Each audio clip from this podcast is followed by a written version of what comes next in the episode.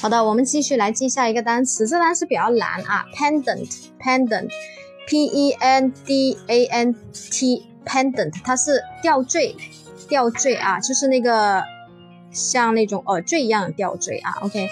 那这种饰品的吊坠怎么记呢？很多人都说哇，这个 pendant 好难记，老师其实一点都不难。我们学会我们的方法呢，其实真的很简单的啊。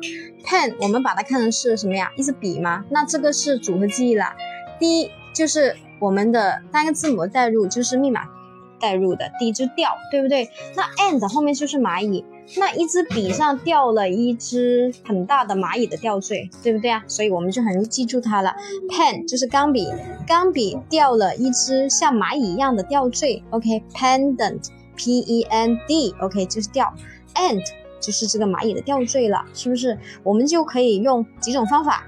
有些人就说，诶，老师，我听得你。每个单词我听了都很容易记住，但是究竟方法在哪里呢？哼，那要参加我们的课程了啊。OK，我们有几种方法啊？这里呢，这个单词已经是渗透了三种方法：一个单个字母的代入，一个是组合记忆啊，还有一个是辅助线的记忆法则。那我们呢，到时候如果有兴趣的同学可以来参加课程的。